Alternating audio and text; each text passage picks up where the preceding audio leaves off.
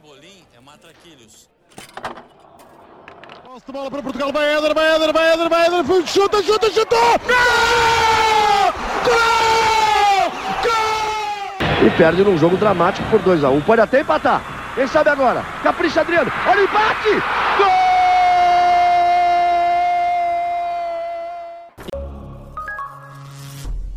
Viva! Sejam bem-vindos ao 22º fascículo desta coleção Europa América, programa diário do podcast Matraquilhos, que acompanha o Euro 2020 e a Copa América 2021. Tchau, Rui. Tchau, Belo. Tchau. É, estamos a gravar já a seguir. Isto agora ao... pareceu muito aos cargóis, desculpa lá. Exato, tem aquele, aquele toque um, poliglota uh, em, cada, em cada. quase todas as corridas Fórmula 1, porque depois há aí umas corridas que é difícil ser, ser poliglota. Mas hoje até poderíamos fazer quase todo o episódio ou em italiano ou em espanhol, porque o, a ação futebolística voltou ao europeu, voltou aos relevados e espanhóis e italianos sorriem nesta noite e já marcam o encontro uh, na meia final do, em Wembley na próxima terça-feira, repetindo, eh, vai ser o sétimo encontro em europeus, ou seja, já é o jogo mais repetido de sempre em fases finais de europeus. Uh, um Itália-Espanha, houve em 2008, houve em 2012, houve em 2016 e agora outra vez em 2021, do Euro 2020, obviamente. Rui, começo por pegar nesta Itália, porque foi de facto um jogo muito emotivo, foi, foi um jogo. Foi, foi muito bom jogo, deste com a, com a Bélgica, não, não desiludiu tendo em conta o que aconteceu nos oitavos de final. E pergunto-te se a Itália, depois da ausência é, incrível do Mundial de 2018, que na altura muita gente disse, ah e tal, pronto, não, não faz falta, eu acho sempre que é uma seleção que tem de, estar, tem de estar sempre, mas isso são outras contas. Achas que a Itália, depois de cinco anos de ausência de fases finais, trouxe esta joia de, de vivere para, hum, para rebentar com os nossos corações? Eu não consigo acompanhar esse teu italiano, mas uh, eu acho que a Itália faz sempre falta, mesmo que só pudessem jogar com jogadores da Sardenha ou da Sicília ou de uma região qualquer, que não, Bom, não vou perder por aqui. Não, não te percas, porque Nicola Varela é sardo e Sim, mas só Insigne, Insigne é de Nápoles, não é, não é da Sicília, mas também é do Sul. Portanto, é engraçado teres dito logo essas. Do, teres dito logo uma região e depois pensado mais também no sul da Itália, mas continua. Mas pronto, faria sempre mais faria sempre sentido ter uma Itália, porque a Itália o nome continua a meter medo e mesmo que não seja tudo aquilo que já foi, nota-se claramente que esta geração é mais forte do que praticamente todas as anteriores. Não é uma seleção que eu acho que a seleção está a jogar melhor do que quando foi campeão do mundo em 2006. 2006 a fase de grupos não convenceu e depois também teve aquele duelo com a Austrália, Exato. mesmo a acabar o penalti, que, que, foi ali um bocadinho. A Itália vai ser campeão um bocado a, a Portugal 2016, antes de Portugal 2016.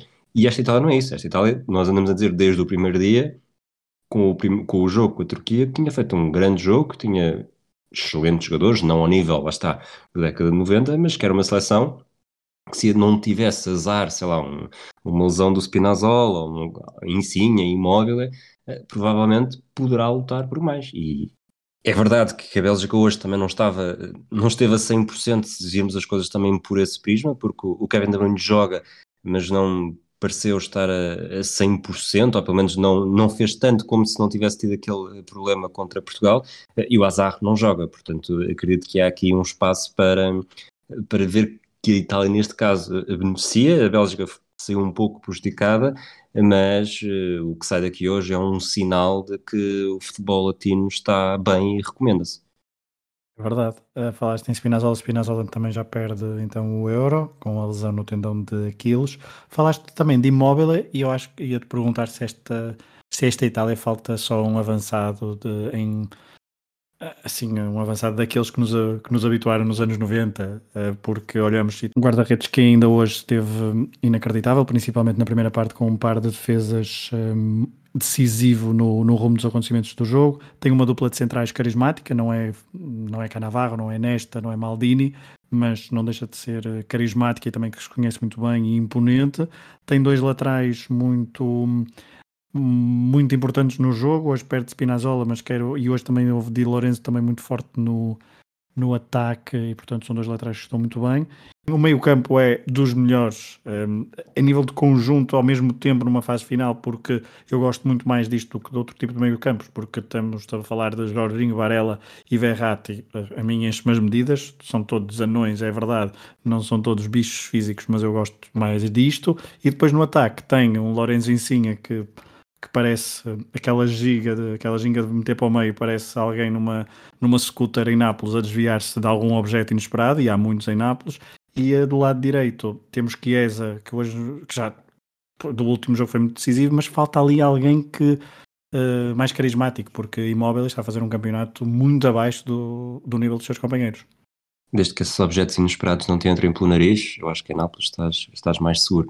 Mas o Imóvel é um avançado vamos lá ver, o Immobile é um excelente avançado, pode não estar ao nível de, avançado, de outros avançados italianos uh, antigos, mas talvez esteja a ter um europeu ao nível, apesar de, de quantidade de gols até nisso ser diferente, de uma espécie de paleta. Paleta não bastante avançado, marcava gols e toda a gente reconhecia o talento que tinha, mas na seleção portuguesa pareceu estar sempre ali tirando, tirando quatro gols, três à Polónia e um à Angola, não, nunca foi verdadeiramente uma mais-valia. Eu acho que o Imóvel é, é uma espécie de paleta dos ricos, digo que o Imóvel é melhor jogador que o Paleta, não acho necessariamente que esteja uh, a atrasar esta Itália, até porque a Itália está nas meias finais, portanto, se não estivesse a atrasar, onde é que ela estaria? Se estivesse a atrasar, onde é que ela já poderia estar?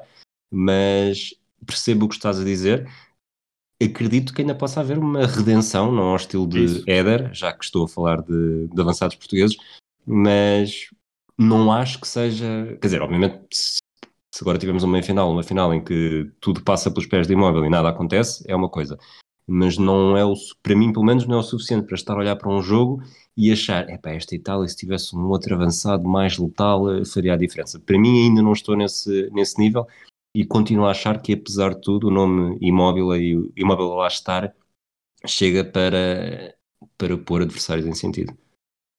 Quanto à Bélgica, achas que ainda há uma última oportunidade no Mundial de 2022 para esta geração um, conseguir chegar a, pelo menos a uma final? Volta em, em, quatro fases finais consecutivas, é a terceira vez que esbarra nos quartos de final, por isso há aqui um certo trauma. Uh, quatro fases finais consecutivas de. Mundial e Europeu, sim, desculpa. Mas o, o, agora sou capaz de estar aqui a fazer confusão. A Bélgica esteve nas meias finais do Mundial de 2018. Em quatro, em quatro fases finais foram três quartos de final. Acho ah, que okay. foi isso que eu quis dizer, mas se não disse, okay, okay, desculpa. desculpa, eu também estou um bocado uh, um dia cansativo extra futebol. Mas eu acho que esta Bélgica, acho que nós fomos falando disto também ao longo das semanas. A Bélgica, para mim, ou esta Bélgica, para mim, uh, vejo muito no sentido do que se dizia de Portugal, ou daquelas seleções que nos caíam no goto mas depois faltava sempre alguma coisa. Até agora fazendo aqui uma tangente, qual é que foi a última seleção que tu viste jogar numa fase final em que dizias, pá, esta seleção é mesmo, é, está a ser a minha preferida deste europeu ou deste mundial, estou a gostar bastante, e ela acabava por ganhar. E acabava por ganhar, pois, uh, quase nenhuma, sei lá, pois, Portugal. Alguma, mas alguma. é, Portugal, desculpa, Portugal em 2016 tu não, não gostavas da. Imagina. Ah, não, Portugal, mesmo... estou a dizer Portugal em 2000. Deve ser. Mas não ganhou. Mas está, pois mas é não, ganhar, ganhar a final. É assim, ai, ai, é desculpa, ganhar a final, exato. Ganhar ah, a final. Ganhar a final é complicado. Ganhar a final é mesmo complicado porque a, a própria Itália em 2006 não entusiasma, a Espanha em 2010, qualquer ano. qualquer ano praticamente também nunca entusiasmou, a não ser depois na final em 2012. Por isso é, é mesmo muito, muito complicado de, de dizer isso, sim. É, acabamos com uma geração que é excelentes jogadores, talvez o ponho aqui ao nível, a comparação é, é fácil com Países Baixos, uh, final da década de 90, início do século XXI, uh, eh, Portugal 2000 também está perfeito, mas depois uh, parece que falta qualquer coisa que nestes jogos contra uma seleção com a Itália, ou destas características, ou uma seleção que apesar de tudo esteja mais tarimbada enquanto seleção a vencer jogos complicados, porque eu acho que a Bélgica, apesar de, e sei que não sei se foi contigo, se foi num extra, agora lá está, a minha cabeça está um bocado uh, tarefada, mas que, que eu disse isto e me disseram, mas a Bélgica ganhou ao Brasil no Mundial, e de facto é uma vitória que vale, que vale alguma coisa, mas para mim não é ainda, eu, eu quando olho para esta Bélgica, é uma Bélgica que, que tem todo o talento, quando falámos ontem, uh, a minha final era Bélgica-Dinamarca, mas achava que ia ser um Itália-Inglaterra, e era exatamente por isto. Eu ainda não vejo esta Bélgica como uma seleção que entre naqueles que são candidatos, mesmo sem querer, mas sim que querem ser candidatos, mas na verdade há sempre alguma coisa a travar. Tivemos Portugal, tivemos Países Baixos, tivemos a Croácia, eh, tivemos a Bulgária em 94, eh, seleções que ficam na memória, mas que parece que o futebol não está muito muito amigo, eh, historicamente, de seleções que jogam muito, Brasil 82, mais uma, que, que tenham estas características. Também acabaste por por responder a uma outra pergunta que eu não fiz, que é a Itália não vai ser campeã europeia, porque se estamos todos entusiasmados com a Itália, depois a Itália também não vai ser campeã europeia. Mas, Mas é um entusiasmo veremos. diferente, não é? A Itália, o entusiasmo veio sobretudo de estar. Uh, era uma seleção que provavelmente não estava no nosso top 3 de candidatos no início do, do europeu, eu pelo menos acho que não, eu punha França, Alemanha e quase certeza que não poria a Itália a seguir. Uh, e tu também meteste Alemanha e França, portanto não sei qual é que seria o teu terceiro, mas mesmo que fosse a Itália, mas isto que nós estamos a achar da Itália agora é, não exclusivamente, mas sobretudo por aquilo que tem mostrado eh, em todos os jogos. E isso acho que faz, que faz muita diferença. E já agora, antes que, que me esqueça e passemos para outro segmento, eh, que fica aqui registado também, que história no europeu, pela primeira vez, eh, nenhuma das equipas que está no caminho de Portugal atinge a final de, uma, de um europeu. Já registado e é curioso, estás a dizer isso porque é ponto perfeito para irmos ao Espanha Suíça, que acabou em penaltis com a vitória da seleção de Luís Henrique. Uh, Rui, em 2016, Portugal fez uma fase de grupo tremida, venceu a Croácia nos oitavos de final no prolongamento, empatou 1-1 nos quartos de final e ganhou nos penaltis, e no, nas meias finais jogou frente ao adversário que bateu a Bélgica. É um percurso relativamente parecido para esta Espanha. É, apesar de a Espanha em dois jogos marcou mais do que em Portugal, do que Portugal marcou na, na fase final inteira, não é? E desculpa, é. ainda, ainda poderá jogar a final, a Espanha ainda poderá jogar a final em casa do anfitrião, porque a Inglaterra ainda tem possibilidade de chegar à final em Wembley. Tal Sim, apesar de não contra, apesar de não, ah, não, ainda pode ser contra o anfitrião também, tens razão. É isso, é que eu estou a dizer. A Espanha pode jogar frente ao anfitrião de, na final, tal como Portugal jogou contra o anfitrião no Euro 2016. Vês esta Espanha como, como possibilidade? O que é que o teu instinto diz? Frente à Itália? Uh, para ganhar o europeu. Para ganhar o europeu.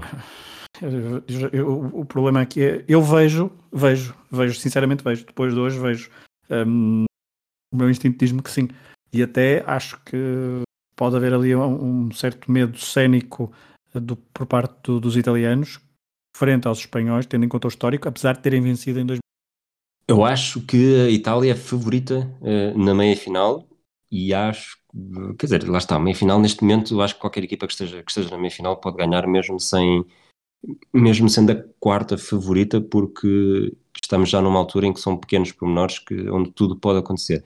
Eu vejo esta Espanha um bocadinho abaixo, ou mesmo abaixo da Itália, que realmente agora já, já, já ganha jogos eu vou dizer com mais facilidade, mas acabámos de ver um jogo nos penaltis e antes disso estava no prolongamento. Portanto, não é necessariamente uma Espanha que esteja que tenha ligado o rolo compressor.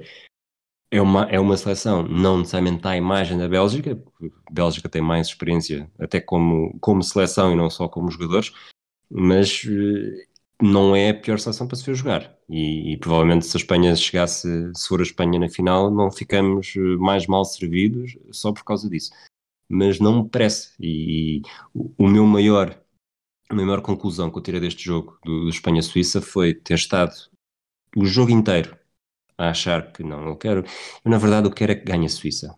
Estava a torcer pela Suíça. E assim que os penaltis acabam e, o comentador diz a Espanha está nas meias finais, vai defrontar o vencedor do Bélgica e Itália. Óbvio, é, tinha de ser a Espanha a seguir para termos uma excelente meia final. É sempre aquela, aquele torces pelo underdog até perceberes que no próximo jogo o jogo é capaz de não ser assim tão bom porque o favorito caiu. E vamos ter mais um, mais um brinde. Temos, uh, temos tido brindes em todas as fases e também vamos ter nesta meia final. E acho que esta meia final Espanha-Itália provavelmente é mais uma, mais uma final antecipada, que são muitas e, e provavelmente não podemos estar a chamar final antecipada a tudo, mas são estes jogos. Uh, à imagem do que aconteceu, lá está no Euro 2016, no quadro, na metade de baixo do quadro, agora está a acontecer na metade de cima, em que em todas as rondas temos um grande jogo, que se fosse a final ninguém ficaria espantado. O meu favoritismo vai para a Itália, acredito que haja, e tem de haver, até porque nós nisto acertamos pouco, uh, da Espanha seguir em frente, mas até acho que ficaríamos mais bem servidos se tivermos uma Itália na final, uh, provavelmente contra a Inglaterra. Acho que esse é o jogo que tem que terá mais cartaz e, e que provavelmente será mais uh, interessante de seguir até do ponto de vista histórico, por muito que seja Dinamarca, República Checa ou mesmo Ucrânia, se lá chegarem onde ter boas histórias, mas assim à partida o Itália e Inglaterra, como tu disseste ontem, salvo erro, não. tem, terá bastante interesse. Sim. Mas, mas, é engraçado teres dito isso do favoritismo e para, para encerrar aqui esta, esta primeira parte do, deste fascículo, hum, eu acho que o, que o facto da Espanha partir não como favorita, porque eu acho que parte como não favorita, tendo em conta também o, todo o torneio até agora, tendo em conta todo o entusiasmo italiano, e acho que de parte dos italianos vai tentar haver alguma, colocar alguma água na fervura porque é Espanha, mas eu acho que a Espanha, por não partir como favorita, porque não parte, basta, basta pensar na forma como a defesa italiana está a comportar e o ataque espanhol está a ter algumas dificuldades em marcar golos, basta ver, apesar de, apesar de ter marcado 10 nos últimos dois, eu sei, mas ainda hoje revelou uma, uma ineficácia no último terço bastante assim, tem promovido e pensar no, no, ataque italiano. Portanto, acho que de facto, uh, claro que depois eu não, não, não, percebo disso, mas uh, a nível tático poderá haver uh, um encaixe que favoreça a Espanha. Não, não estou a ver isso de todas as formas. Vejo a nível anímico, vejo a nível de futebol a Itália como favorita por tudo o que aconteceu até agora e acho que isso poderá beneficiar os espanhóis, que é uma geração não muito consolidada e menos experiente. vejo assim, mas poderei, poderei um, uh, poderei mesmo pensar estar, estar errado e achar e, e depois a Espanha uh, uh, diluir-se e não, não conseguir apresentar o seu melhor futebol frente à, frente à Itália, mas acho que vai ser um jogo interessantíssimo de ver essa meia final Espanha-Itália em Wembley. Queres acrescentar mais alguma coisa? Sim, metes o Itália-Suíça, o metes o Itália-Suíça, metes o Espanha-Suíça dentro do jogo, nós falámos também isso ontem, sim. dentro do jogo interessante e aberto ou de uma ressaca não, não necessariamente dolorosa, mas bastante abaixo? Foi bastante abaixo, ainda bem que houve no mesmo dia um Bélgica-Itália, aquela primeira parte do Bélgica-Itália foi, recompensou um, o, o Espanha-Suíça, não porque eu não gosto do estilo de jogo espanhol, uh, privilegio isso, mas o próprio jogo e a própria dinâmica do jogo foi muito, muito. Uh, foi, foi mesmo aquela coisa de ressaca. Custou entrar às 5 da tarde, uma sexta-feira, após um dia, uma semana de trabalho. Uh, não foi a melhor, não foi a melhor forma de, de, começar os quartos de final, mas depois ainda bem que houve o, o Itália, o Itália-Bélgica. Pergunta ainda só para terminar: houve penaltis. Uh, quantos destros falharam, Rui? Eu, ninguém me respondeu isso, a pergunta estava a ser, estava a ser honesta. Eu acho que foram, foram cinco destros a falhar e, e os últimos dois penaltis da Espanha foram marcados por canhotos. Mas eu, só para, para ficar bem claro, eu não digo que os canhotos marcam melhor, eu não digo que os destros marcam melhor, eu digo que são penaltis marcados e, e falham, e só que quando é o canhoto, há a tendência geral de dizer que foi um penalti falhado por um canhoto, quando é um destro, há a tendência de dizer penaltis falhados. Nós hoje estamos todos aqui a falar, a falar de que a Suíça teve, um, teve uma lotaria horrível depois daquela em que foi perfeita e provavelmente ninguém está a dizer que o Ricardo Rodrigues falhou uh, porque era canhoto no jogo anterior. Neste caso foram, acho que foram todos destros e lá está, foram penaltis falhados porque falham e só falha quem lá está, seja destro, seja canhoto e tal como uh, para mim a maior estupidez e peço desculpa pelo termo, agora senti-me um bocado Luís Pissarra estar a dizer que os canhotos marcam mais para um lado ou marcam mais para o outro por serem canhotos. É exatamente igual. Uh, vejam só o espelho. Um destro também marca mais para um lado ou mais para o outro. O, a experiência de, de ver marca, porque ser canhoto dá mais jeito de marcar para aquele lado. Não, é exatamente igual. Exatamente igual. Esqueçam isso. Mas, mas, mas estamos cá para quebrar alguns mitos do, do futebol e documentário.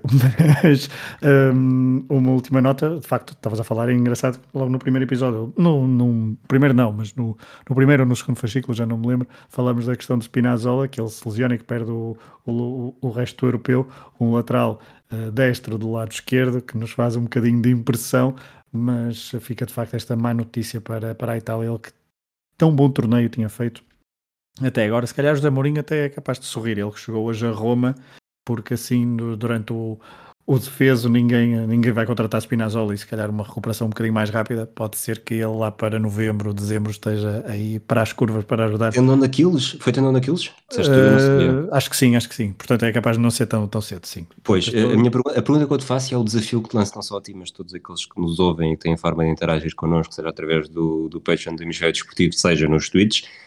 José Mourinho será o treinador no jogo de regresso de Spinazzola? Não, de todo. Uh, mas eu gostava que fosse, mas, uh, mas não será, não, não será. Uh, é, a minha, é o meu palpite. Até para tentar ajudar José Mourinho. Vamos para a primeira rubrica, 2 de julho de 2021. Um, estamos a gravar a 2 de julho de 2021 e como é que é o dia na história, Rui, de 2 de julho, na história dos campeonatos de futebol? Houve dois jogos antes de, destes de hoje. O último foi o Alemanha-Itália em 2016. Antes desse, e é para aí que, que vou, a final do Euro 2000, França-Itália. Portanto, a Itália tem esta tradição de jogar em todos os 2 de julho em que há jogos do Campeonato da Europa. Finalmente ganhou, não é? E finalmente ganhou, exatamente. Este, este de 2000 foi uma sensação muito agridoce, e até para nós, adeptos portugueses, digo eu, porque a França tinha acabado de eliminar Portugal e as memórias estavam muito vivas, eu acredito que naquele dia, obviamente nem podia lembrar, estava tudo do lado italiano e de facto eh, eu acho que não havia grande dúvida que a França era bastante favorita, até pelo enorme jogo que o Zidane tinha feito, mas a Itália esteve bastante bem no jogo, uh, esteve a ganhar um gol de Del Vecchio, que, que, só marca mesmo no jogo da final. Uh, Zidane está uns furos abaixo, não tenha feito um mau jogo, mas se não estivesse uns furos abaixo da meia-final, teria provavelmente feito os 210 mais os minutos até o 3G ter marcado, mais ou menos, porque o primeiro também não foram 120, não chegou aos 120, mas teria feito provavelmente o seguimento destes minutos mais impressionantes da história dos europeus. Só que não brilhou Zidane, brilharam outros dois jogadores eh, saídos do banco, Viltor, que já tinha mexido no jogo contra Portugal, marca nos descontos, força ao prolongamento, e aí, pela segunda edição consecutiva, temos alguém um suplente também a fazer o gol da vitória na mesma, na mesma baliza que Viltor já tinha marcado. Uh, gol de Ouro também é um, e ao contrário de 96 em que o gol de Bierhoff fica ali aquela sensação de que foi um bocadinho aos trambolhões e o guarda-redes não esteve bem, o Trezeguet é um pontapé em cheio com o peito na bola e a bola entra bem. Obviamente que é sempre dramático e, e trágico para os italianos perderem daquela forma, mas ao menos foi com, com um remate, eu vou chamar-lhe a Éder, de sendo um gol mais bonito, mas também foi aquela raiva de, de garantir o campeonato da Europa dois anos depois de serem, terem vencido o campeonato do mundo. Primeira vez na história que acontece por esta ordem, já tinha acontecido na década de 70 com a República Federal da Alemanha, mas ao contrário, em que a campeã europeia venceu o Mundial. E nesse lance, um, normalmente uh, foca-se muito bem no 3G, mas a jogada de Robert Pires pelo lado esquerdo, ele também foi suplente utilizado nesse, nesse jogo, é soberba e também desbloqueou ali pelo lado esquerdo do ataque uh, francês. Foram, aliás, os dois gols pelo lado esquerdo uh, do ataque francês, quer o de Viltor, quer depois desse gol de 3G. Próxima rubrica. Todos os bons golos nascem do lado esquerdo. Exato. E, foi, e Robert Pires entrou com o lado esquerdo e 3G rematou com o pé esquerdo, para que fique claríssimo. Mini não vale roletas, uh, Rui, preparado? Hoje és tu uh, a sofrer as minhas perguntas. Não, longe de estar preparado. Logo hoje, então. Hoje ainda estou menos preparado do que em todos os outros dias juntos. Hum? Ok. Mas eu acho que temos aqui a possibilidade de, de, um, de uma boa prestação.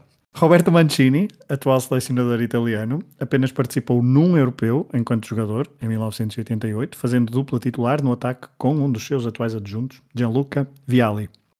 Quantos golos marcaram ambos no Euro 88? 0, 1, 2 ou 3? Eu acho que é um jogo em que marcam os dois. Ou pelo menos marcam os dois. E vou dizer porque é que, porque é que eu. Eh, eu vou dizer porque é que eu saí isto correndo o risco de estar a, a ser. Uh, estar aqui um, um, um tiro ao lado. Quando estávamos a gravar o Regresso ao Euro, durante essas semanas, Lembras do Miguel Lourenço Pereira nos ter enviado um áudio com alguns destaques e histórias uhum. curiosas e uhum. estavam os dois com, no áudio ele dizia que estavam os dois com, com grandes secas e conseguiram marcar. Por isso, uh, eu vou apostar que pelo menos cada um marcou um e que outro marcou outro. Portanto, vou dizer três. resposta certa era dois. Um de Viali e outro de Mancini. Facto, os dois marcaram, uh, acabaram a seca, foram sempre titulares. Mancini saiu, foi substituído sempre em, em três dos quatro jogos que, que a Itália uh, fez neste europeu. Viali marcou à Espanha o gol da vitória, 1-0, e Mancini marcou no primeiro jogo 1-1 frente à, à RFA. Portanto, a resposta certa seriam dois. O teu raciocínio estava correto no sentido de ambos marcaram, de facto, mas só, um, só houve um gol para cada um. Pergunta de Copa América, a segunda. Uh, o México foi a duas finais da Copa América, perdeu ambas, sofrendo uh, três golos nas, no conjunto das duas finais, por dois jogadores diferentes no conjunto então das duas finais, 93 e 2001. Das seguintes características, qual delas é comum aos dois marcadores de golos sofridos pelo México nas finais de Copa América? São sul-americanos. Eh, sim, certo, mas uh, não, não é a hipótese E. Hipótese A, eram defesas. Hipótese B, jogavam nessa altura em Itália. Hipótese C, tinham a camisola 8. Hipótese D, têm o mesmo apelido. Ok, em 93 ganhou a Argentina Certo. E a Argentina é com gols do Batistuta. Portanto, Batistuta e Córdoba não partilham. Portanto, não tem defesas, não tem o número 8, jogavam em Itália. Portanto, estás a assumir que Córdoba, que em 2001 ganhou a Colômbia, não é? Sim, é isso eu sei. Porque quando foi o único jogo em que o Aristizabal não marcou e já foi figura da Copa América. Muito bem. Um gol de Córdoba num livre lateral. Muito bem. Gabriel Batistuta jogava na Fiorentina, Ivan Córdoba já jogava no Inter de Milão, portanto, resposta correta. E agora a terceira, eh, não é para fazer o pleno, mas acho que é para fazer dois em três. Na convocatória de António Oliveira para o Euro 96, um dos nomes que hoje recordamos com mais carinho é Tavares. O médio participou em três jogos, sempre vindo do banco. Em que jogo, dos quatro que Portugal fez, é que Tavares não entrou? Em que jogo é que Tavares não entrou? É assim, por uma lógica de o empate contra a Dinamarca não era totalmente mau, a vitória para a Turquia foi preciso segurar o resultado, contra a Croácia entraram jogadores porque até estava com uma vantagem confortável. Eu vou dizer que seria muito, não tenho memória qualquer eh, sobre esse assunto, mas seria muito mau, a não ser que tivesse havido uma lesão, que Tavares tivesse entrado contra a República Checa. Obviamente que devo estar a falhar, mas eh, não consigo fugir a esta ideia de dizer que se Tavares tiver entrado contra a República Checa, pronto, Powerski fez o golo merecido naquele jogo. O raciocínio está super correto. Quem entrou no jogo frente à República Checa foram Folha, Domingos e Cadete. Portanto, resposta correta frente à hum, República Checa. Tavares não entrou. Vamos aos palpites? Vamos. Uh, tivemos uh, minuto 44, Sandro Jordão, Tiago Ramalho e Pedro Varela acertaram no Lukaku. No jogo Suíça-Espanha não deu um único ponto aos nossos patronos. A liderança temos agora o Peru-Paraguai no intervalo, portanto estes jogos da Copa América ainda não entram. Mantém- Mantém-se igual, Teresa Perdigão com 18, Wilson Cardoso com 17. E, e depois já agora, o Luís Antunes uh, queixou-se nos comentários que nós, uh, ou queixou-se ou falou que depois de nós termos falado dele eh, por estar com uma boa média, eh, iria agora sofrer também da maldição. A verdade é que ele escolheu o Insigne como marcador de gol para hoje, Insigne marcou, portanto o toque de Midas é mesmo só para nós, nós não estamos aqui a amaldiçoar os nossos patronos.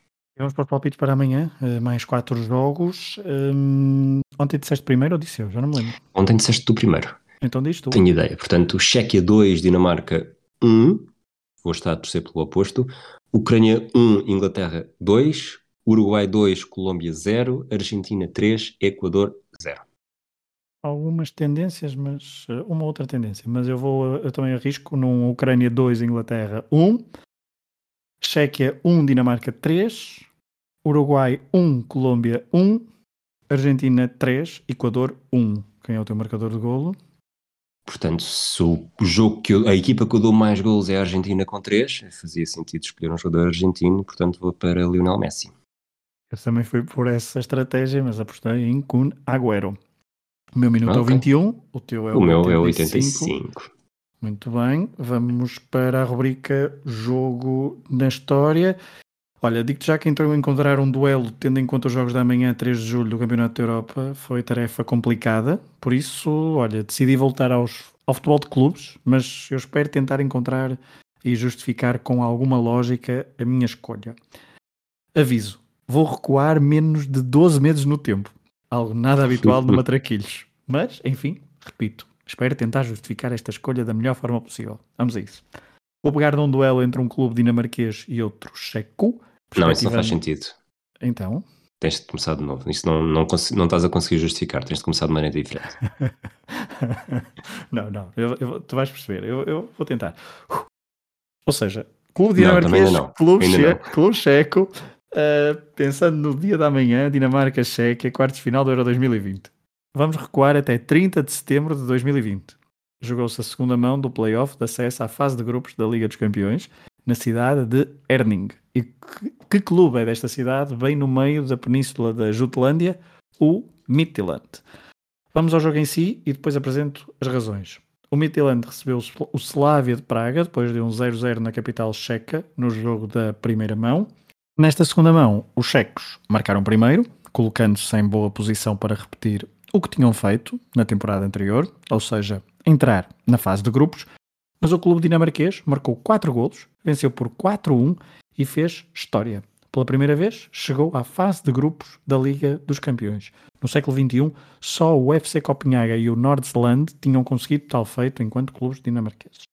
Mas esta proeza do Midtjylland é um reflexo de algumas mudanças no futebol dinamarquês. Estamos a falar de um clube relativamente recente, fundando- fundado no final do século XX e que foi campeão em 2015, 2018 e 2020, num crescimento sustentado.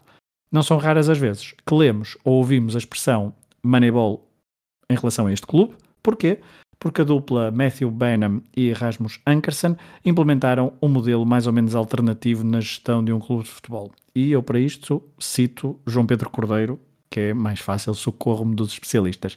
O Midtjylland substituiu os métodos tradicionais de scouting, baseados na pura observação dos jogadores e muitas vezes condicionado pelo bom ou mau conhecimento dos seus observadores, e introduziu a análise estatística como vértice fundamental na escolha dos melhores jogadores para reforçar as suas ambições, tal como no Brentford, clube inglês dos mesmos donos, digo eu, jogadores que apresentavam rendimentos elevados em determinados contextos, mas que continuavam a passar ao lado da rede de observação de clubes de maior dimensão.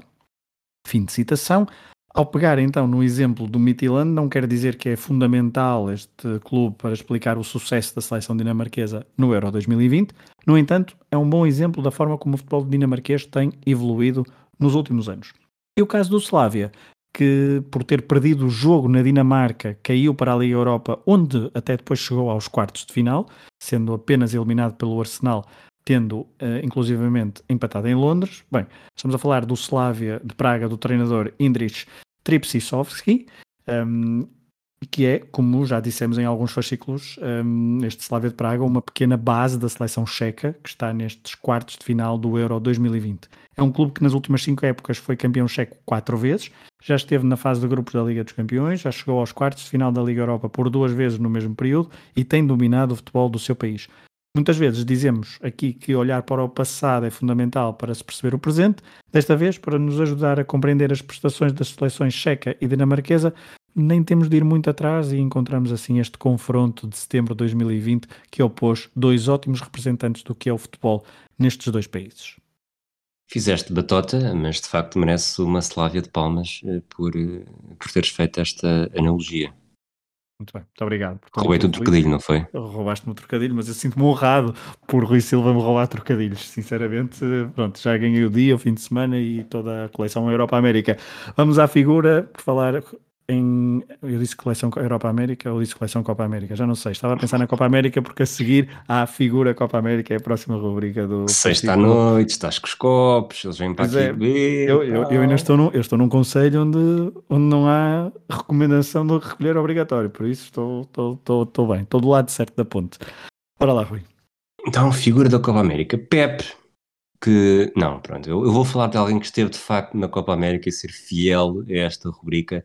E provavelmente quando se pensa eh, melhores jogadores sul-americanos de sempre, eh, mesmo que seja discutível se é o melhor ou o segundo melhor, ou mesmo o terceiro, eh, não, quero ir por aí, fala-se de Pelé.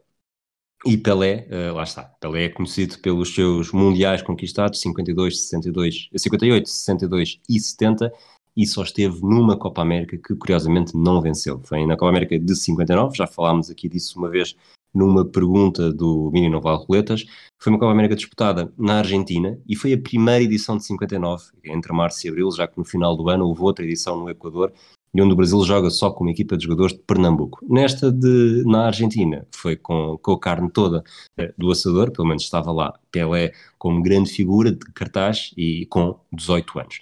Nesta prova foi o melhor marcador, o melhor jogador, mesmo sem que o Brasil lá está tenha vencido a prova. Eram apenas eh, sete seleções, das equipas tradicionais da Conmebol não havia a Venezuela, que ainda não andava nestas andanças, eh, nem a Colômbia, nem o Equador, que organizaria depois a segunda Copa América deste ano. Cada seleção fazia seis jogos, todos contra todos.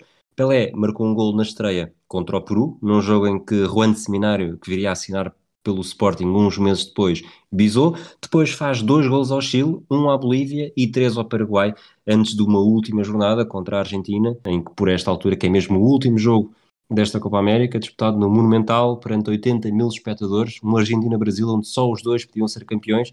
Portanto, é um bocado como o Brasil-Uruguai do Mundial de 50. O empate servia à equipa da casa, mas os brasileiros tinham de ganhar. Ao contrário do Brasil, que perdeu eh, no Maracanãs, aqui a Argentina conseguiu segurar a sua vantagem, marcou primeiro até, Pelé depois empata na segunda parte, mas uh, por muito que Pelé já fosse uma grande estrela, mesmo com 18 anos, não foi o suficiente para oferecer a Copa América ao seu país na única vez que disputou a Copa América, ou pelo menos na única vez que conseguiu marcar golos pelo Brasil na Copa América. Bem, e de Pelé eh, viajamos outra vez para a Europa. Um, Deixa-me adivinhar, hoje vamos até Montreal. Hum, não, não. Então, depois da, da Lituânia e da Letónia, hoje onde é que vamos? Vamos para Tallinn. Muito bem. Vais falar do Flora? Não. Nem, nem plantas, portanto, nada disso. Do Marte Pum? Não. Vai não ser. nada daquilo que eu sei da Estónia? Hum, vou tentar ir por outro caminho. Temos falado muitas vezes de muitas vitórias e tal. Vamos, vamos ver.